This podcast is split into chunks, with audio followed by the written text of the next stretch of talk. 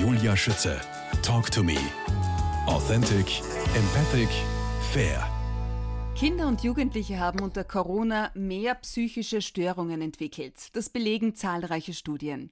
Selbstmordversuche, Essstörungen, schwere depressive Krisen, Ohnmachtsgefühle. Das bestätigt auch der Leiter der Kinder- und Jugendpsychiatrie am AKH Wien. Herzlich willkommen, Dr. Paul Plener. Hallo. Sie brauchen uns jetzt. Was Kinder belastet, was sie schützt, so heißt Ihr aktuelles Buch. Was belastet Sie aktuell am meisten? Wovor haben Sie die größte Angst? Ich denke, ähm, dass es nicht nur um das Gefühl der Angst geht, ähm, wenn man sich die aktuellen Belastungen momentan anschaut. Natürlich gibt es äh, schon auch bei einem gewissen Teil der Jugendlichen die Angst vor einer Infektion. Die schätzen sie aber relativ realistisch ein, insbesondere Angst vor einem schweren Verlauf. Da gibt es entsprechend gute Daten aus Deutschland, dass die vorsichtig sind, aber es ist ja eine rational begründbare Angst, die man gar nicht im Bereich der Angststörung verantworten oder ja, verallgemeinern würde. Ähm, ich denke, es geht viel mehr und das sehen wir derzeit relativ häufig um vor allem depressive Entwicklungen, um Essstörungen, die als Belastungen bei uns zutage treten. Und das hat natürlich viele und auch verschiedene Ursachen. Eine Ursache habe ich gelesen, ähm, ist wohl der Verlust der Tagesstruktur. Sehen Sie das auch so? Ja, das äh, erleben wir bei ganz vielen unserer Patientinnen und Patienten, die so eine depressive Entwicklung berichten, dann ähm, zunehmend in eine Tag-Nacht-Umkehr kommen, also schwierig einschlafen können, auch tagsüber dann die Struktur verlieren und dann entwickelt sich das oft so zu einem Teufelskreis. Man natürlich tagsüber müde ist, den Anforderungen nicht gerecht wird, die Schule oder Ausbildungsstellen. Und äh, dann kann sich das eben umdrehen bis hin zu einer Entwicklung, wo man es eben nicht mehr schafft, außer Haus zu gehen mhm. und tagsüber so müde ist, um nichts mehr machen zu können. Triage im AKH. AKH Kinderpsychiatrie wegen TikTok und YouTube überfüllt. Sowohl bei uns in Österreich als auch international ist die Altersgruppe der 15 bis 25-Jährigen psychisch am stärksten von der Pandemie betroffen, heißt es. Herr Doktor, das sind nur drei der zahlreichen Schlagzeilen, die seit Beginn der Pandemie in den Medien kursieren. Und oft sind es gesunde Kinder ohne Vorbelastungen und aus liebevollen Familien, wie kann das sein? Was haben wir übersehen? Ich denke nicht, dass wir ähm, hier wirklich was übersehen haben, weil es war relativ klar am Beginn der Pandemie, was auf uns zukommt und die bisherige Studienlage in der empirischen Forschung hat eigentlich vorgezeichnet, dass es vor allem die jetzt schon adressierte Altersgruppe der 15- bis 25-Jährigen ist, die besonders schwer unter Quarantänebedingungen zu leiden haben, was etwas immanent ist, wenn man äh, sich überlegt, was entwicklungspsychologisch in dieser Altersgruppe gefordert ist, nämlich das Rausgehen aus der Familie, die Kontaktaufnahme zur Gleichaltrigen. Und wenn die natürlich aus guten Gründen, aber dennoch äh, beschränkt wird, dann trägt das natürlich bei, dass es ein großer und gravierender Eingriff vor allem für diese Altersgruppe ist. Und so gesehen glaube ich nicht, dass wir im Sinne von, wir hätten was übersehen, sondern es war relativ klar und evident, was auf uns zukommen wird. Das Problem, das hier gibt, ist, dass unsere Behandlungsstrukturen bereits vor der Pandemie eigentlich nicht dort waren, wo sie sein sollten. Also dass wir zum Beispiel keine kassenfinanzierte Psychotherapie vorhalten können und auch entsprechend wenige Plätze haben in der Kinder- und Jugendpsychiatrie. Und das ist jetzt natürlich massiv unter Druck gekommen, mhm. das System. Im Buch auf Seite 57 schreiben Sie von der übersehenen Generation. Wie darf ich das dann verstehen? Ja, ich denke, dass ähm, diese Generation durchaus ähm, insofern gelitten hat, weil man natürlich viele Dinge in der Pandemiebekämpfung logischerweise erst einmal darauf ausgelegt hat, die Kontakte zu reduzieren. Und das hat schon dazu geführt, dass äh, teilweise die Jugendlichen, vor allem Oberstufenschüler, mitunter monatelang mhm. nicht Kontakt zu Gleichaltrigen hatten, das auch durchaus geahndet wurde.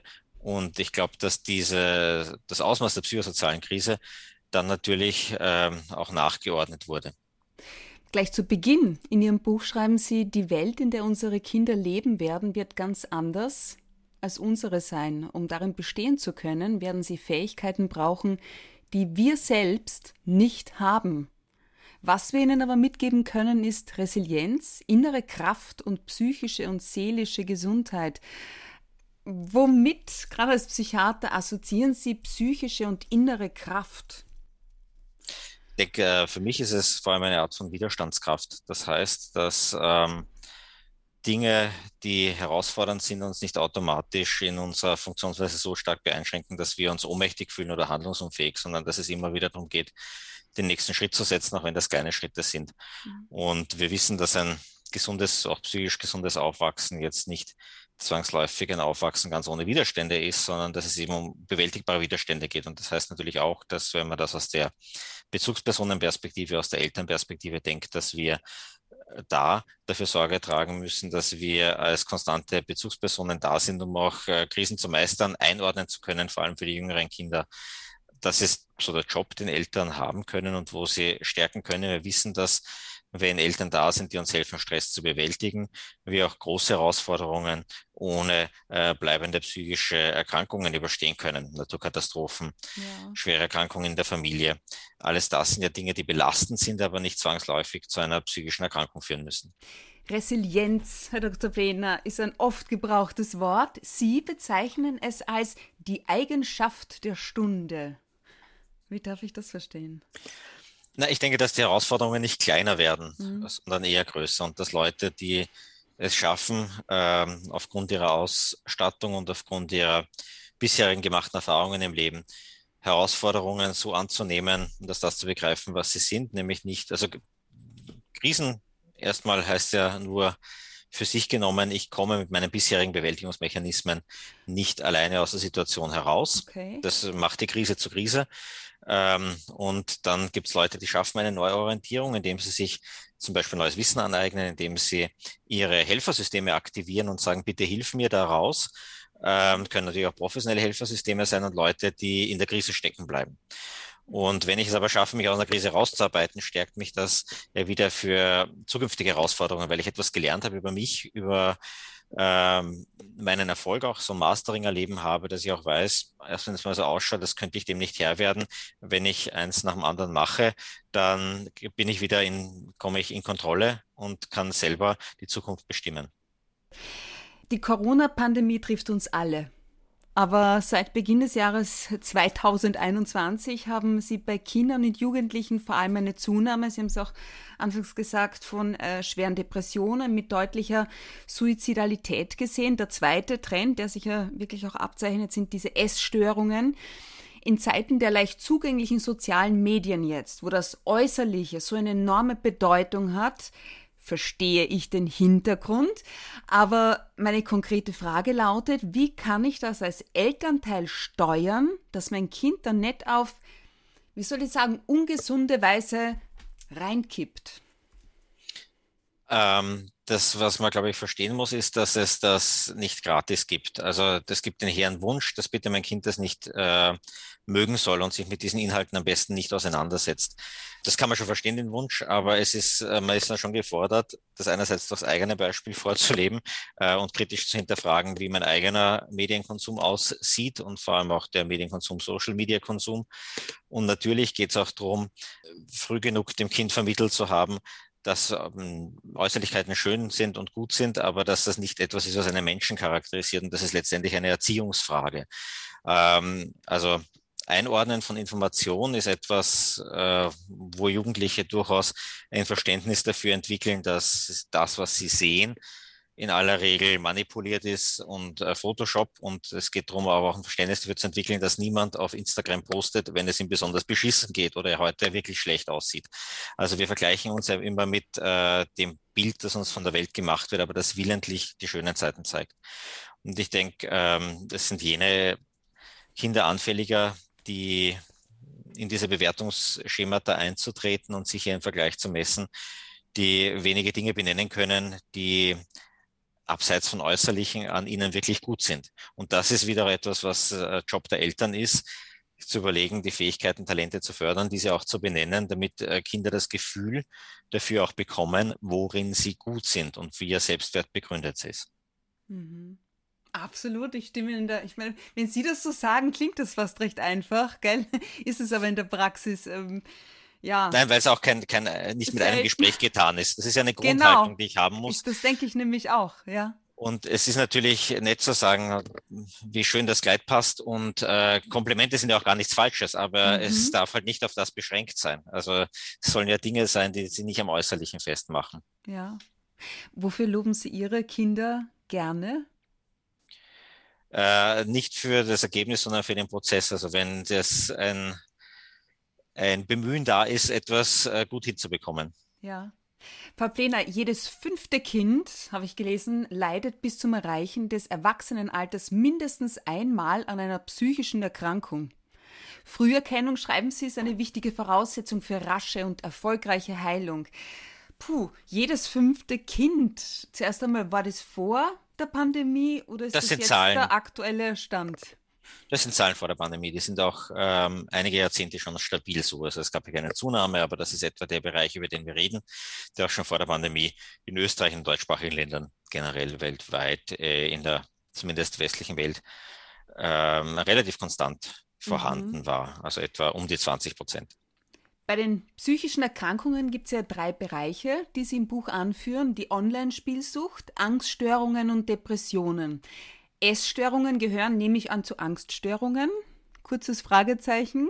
Nein, ganz und gar nicht. Nein. Also im Buch haben wir exemplarisch einige der häufigen Störungen, die sich in der Corona-Pandemie gesteigert haben, mhm. herausgegriffen. Aber prinzipiell muss man natürlich sagen, dass psychische Störungen ein viel weiteres Feld sind. Also es gibt die Entwicklungsstörungen, ADHS, um ein paar der häufigsten zu nennen, die Angststörungen, die depressiven Erkrankungen, aber natürlich auch psychotische Symptome, posttraumatische Belastungsstörungen, Persönlichkeitsstörungen, äh, Schizophrenie, das ist ein viel weiteres Feld. Wir haben uns also für das Buch die drei Bereiche rausgenommen, die tatsächlich in der Pandemie starke Zuwächse erlebt haben. Und das sind nochmal die Angststörungen, die depressiven äh, Symptomatiken und auch äh, die Essstörungen. Aber die Essstörung für sich ist jetzt nicht per se eine Angststörung. Okay.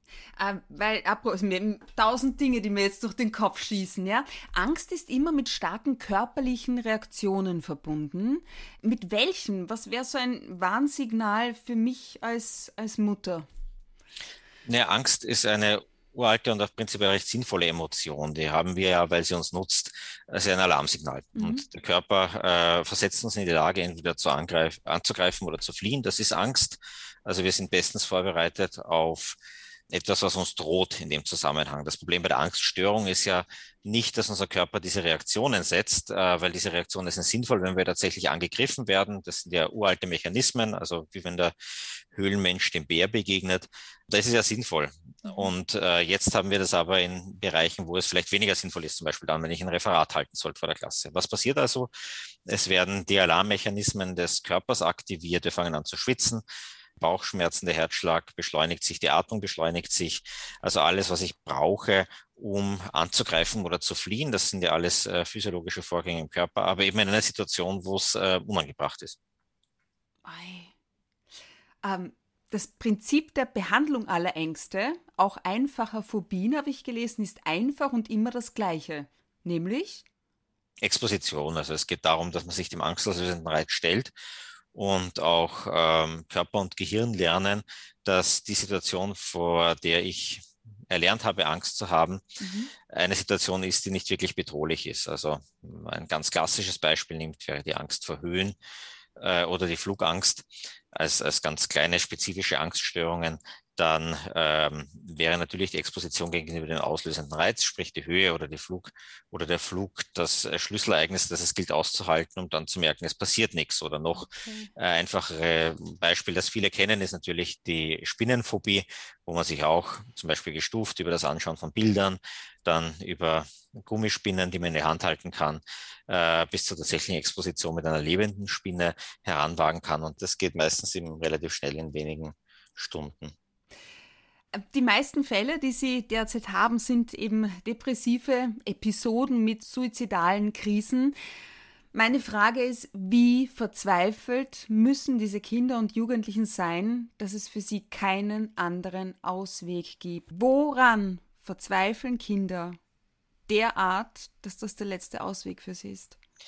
Wir wissen, dass in aller Regel bei etwas über 90 Prozent derjenigen Minderjährigen, das ist genauso wie bei den Erwachsenen, also es ist jetzt kein jugendspezifisches Faktum, aber bei etwa über 90 Prozent der Menschen, die durch einen Suizid versterben, eine psychische Erkrankung im ähm, Hintergrund bestanden hat. Das heißt, ähm, Das trägt natürlich bei zu dem generellen, zur generellen Last oder auch an dem Verzweifeln am Leben, wie Sie gesprochen haben.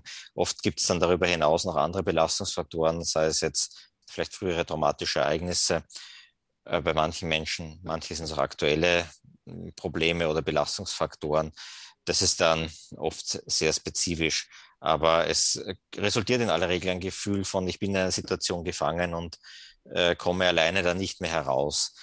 Und das ist natürlich etwas, wo, wenn uns das gelingt, über Suizidalität zu sprechen, auch das Potenzial besteht, dass wir Leute, die in solche Krisen gelangen, wenn wir das ansprechen, wenn wir es erkennen, auch rausholen können. Das gelingt ja sehr häufig, auch aus tiefen mhm. suizidalen Verzweiflungen, wenn man auf die Menschen aufpasst, bei ihnen ist, äh, dann auch wieder Zukunftspläne äh, aufzubauen über natürlich einen längeren Zeitraum, aber zunächst einmal die Krise zu begleiten und dann durchaus aus der Krise wieder etwas aufbauen zu können, äh, wenn man es schafft, eben Dinge neu zu sortieren und dieses Gefühl der Ohnmacht auch wieder von außen betrachtet Risse bekommt. Okay, also für mich ist jetzt wohl das auch hängen geblieben. Äh, der Zukunftsgedanke ist sehr wichtig, dass Kinder ähm, ein Ziel vor Augen haben. Ja, man muss jetzt aufpassen, da nicht zu schnell, zu vorschnell zu trösten und zu sagen, ja, das wird schon alles wieder, da ist, mhm. bist ja noch so jung. Mhm. Ähm, das ist so circa das, was man falsch machen kann. Hingegen, was man nicht, wo man nichts falsch machen kann, ist tatsächlich einmal das Thema anzusprechen, wenn man sich Sorgen macht. Man weiß, man bringt niemanden auf dumme Gedanken, wenn man ihn fragt, ob jemand so verzweifelt ist, dass er wohl schon drüber nachgedacht hat, sich das Leben zu nehmen. Also da kann man eigentlich nichts falsch machen. Aber vorschnelle okay. Tröstungen sind hier nicht angesagt, sondern es geht erst einmal darum, zu verstehen, warum die Lage jetzt so ausweglos erscheint, wie sie erscheint, auf die Person aufzupassen und dann gemeinsam äh, Schritte zu entwickeln. Okay. Und, und trotzdem, ich muss das jetzt noch einmal nachfragen, woran erkenne ich, ob sich bei meinem Kind eine Depression, ähm, sage jetzt bewusst anschleicht, anbahnt oder ob es jetzt nur pubertäre Gefühlsschwankungen sind? Denn auch die gibt es ja. Wie unterscheiden Natürlich, die sind auch äh, vollkommen normal. Auch der Rückzug, der zunehmende Rückzug von den Eltern, nicht alles mit denen besprechen zu wollen, ist normal in dem Alter. Das ist entwicklungstypisch. Ich denke, ähm, wesentlich wird es dann, wenn man sieht, dass äh, der Schlaf ähm, beeinträchtigt ist, sei es jetzt durch Durchschlafstörungen oder Einschlafstörungen als wesentliche Stütze mhm. der psychischen Stabilität, aber auch dann, wenn man sieht, dass Dinge, die normalerweise Spaß gemacht haben, die jetzt gar nichts mit den Eltern zu tun haben, dass die vernachlässigt werden, äh, wenn eine Energielosigkeit beklagt wird, auch Konzentrationsstörungen in der Schule auffallen oder wenn auch andere soziale Kontakte, die früher Spaß gemacht haben, das Treffen mit Gleichaltrigen zum Beispiel eingeschränkt wird und wirklich ein Rückzug in die eigenen vier Wände stattfindet, dann äh, ist man nicht mehr im Bereich äh, dessen, was man so sagen würde, ja, normaler Rückzug von den Eltern okay. im Rahmen der Pubertät, der auch entwicklungsadäquat ist, sondern hier werden auch andere soziale Kontakte vernachlässigt. Das ist äh, alarmierend dann. Dr. Paul Plener, Leiter der Kinder- und Jugendpsychiatrie am AKH Wien. Ein Fall, der Sie besonders berührt hat, war der eines 13-jährigen Buben, der aus einem sehr geordneten Umfeld kam, dessen Stimmung aber immer schlechter wurde. Er konnte dem Distance Learning nicht mehr folgen und hat sich immer mehr ausgeklinkt. Also gerade das auch, was Sie beschrieben haben, ähm, aus der Schule, aus dem ganzen Leben. Wie geht's dem heute? So ein bisschen verlieren wir durchaus, wenn die äh, Kinder und Jugendlichen dann in die, wenn es ihnen besser geht, sie wieder in den ambulanten Bereich gehen, mhm. dann nicht mehr bei uns sind, weil viele dann eben zum Beispiel niedergelassenen Psychotherapeuten angebunden sind, so auch in dem Fall, ähm, verliert sich für uns die Spur. Ich kann Ihnen also nicht sagen, wie es in dem Stand heute geht, weil ich nicht jeden äh, Patientin, jede Patientin nachverfolgen kann. Für uns ist es eigentlich ein ganz gutes Zeichen, wenn wir dann nicht in der Akutversorgung nicht, nicht mehr gebraucht werden. Ja. ja. Sie haben ganz zu Beginn gesagt, eigentlich gehört schon viel früher angesetzt und es gibt, äh, wird viel zu wenig gemacht für unsere Kinder und Jugendlichen. Was würden Sie sich denn wünschen, dass sich in Zukunft ändert, damit es unseren Kindern besser geht? Ja, ich denke, das ist ein, äh, eine große Fragestellung, die man vor mehreren Aspekten diskutieren muss oder vor mehreren Aspekten eine Rolle spielen. Das eine ist natürlich die zur Verfügungstellung von wirklich Hilfen für psychisch erkrankte Kinder und Jugendliche. Da reden wir über kassenfinanzierte Psychotherapie, da reden wir über den Ausbau an Kinder- und Jugendpsychiatrischen Behandlungskapazitäten im ambulanten wie auch im stationären Bereich. Ähm, darüber hinausgehend aber, glaube ich, muss das auch an ganz anderen Ebenen ansetzen, punkto Niederschwelligkeit, das heißt wirklich Ansprechpersonen schaffen im schulischen Rahmen, darf natürlich auch die Lehrlinge nicht vergessen. Das heißt, da muss der betriebliche Rahmen auch mitgedacht werden, die niederschwellig fungieren und nicht Teil des Systems sind. Also ein Beispiel wären hier die Schulsozialarbeiter zum Beispiel, deren Bereich ähm, eigentlich einen dringenden Ausbau bedürfte, auch die Schulpsychologie, um hier ähm, Verbindungsglieder zwischen einem niederschwelligen Angebot auf der einen Seite im schulischen Rahmen, also im Lebenskontext äh, zu bieten, die aber auf der anderen Seite genauso den Konnex zu einem professionellen Helfersystem im Bereich der äh, psychotherapeutisch-psychiatrischen Hilfen herstellen können, weil sie einfach das Wissen um diese Helfersysteme haben und die entsprechende Professionalität. Darüber hinaus ähm, ist natürlich der Bereich der Prävention anzusprechen. Es gibt funktionierende Suizidprävention und Mobbingpräventionsmaßnahmen und muss sie halt auch umsetzen und dafür müssen natürlich Mittel zur Verfügung stehen.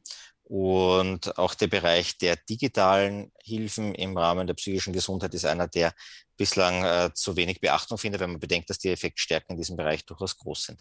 Okay, wie schaut das dann zum Beispiel aus? Was kann ich mir darunter vorstellen? Es gibt niederschwellig, verschiedene Programme niederschwellig, sei es jetzt ähm, einerseits im Bereich Entspannung, aber auch tatsächlich auch mhm. im Bereich der äh, spezifischen psychotherapeutischen Interventionen. Gerade im Bereich der Angst gibt es äh, schon einige Entwicklungen, ähm, wo es digitale Psychotherapieangebote gibt. Da gibt es verschiedenste. Es gibt welche, wo man einerseits online auch mit einer Person Kontakt hat oder welche, die rein digital, so im Sinne von äh, einem Programm, wo man selber Inhalte reinschreiben muss und neue Aufgabenstellungen bekommt, funktionieren. Ähm, wir wissen, dass je mehr Person in diesen Programmen ist, umso wahrscheinlicher ist, dass sie auch gemacht werden. Das hält die Leute bei der Stange. Aber natürlich von der Skalierbarkeit, wie vielen Leute man welche Hilfe gleichzeitig anbieten kann, sind die rein digitalen Interventionen klarerweise äh, unendlich ausdehnbar. Das heißt, das ist, wir müssen uns versorgen, glaube ich, mehr so als einen Stepped Care Approach vorstellen, wo man sagt, es gibt für äh, viele einfach alles und gratis und mhm. dann diejenigen, die nicht profitieren, wechseln in die nächsthöhere Stufe der Versorgung. Mhm. Aus meinen Recherchen weiß ich, dass Sie Ihr Job als Psychiater ist für Sie nicht nur ein Job und äh, dass es kaum einen anderen Ort als das AKH gibt, an dem Sie lieber wären. Wieso das so ist, aus welchem Grund Ihnen an der Seele unserer Kinder und Jugendlichen so viel liegt, darüber sprechen wir in Teil 2.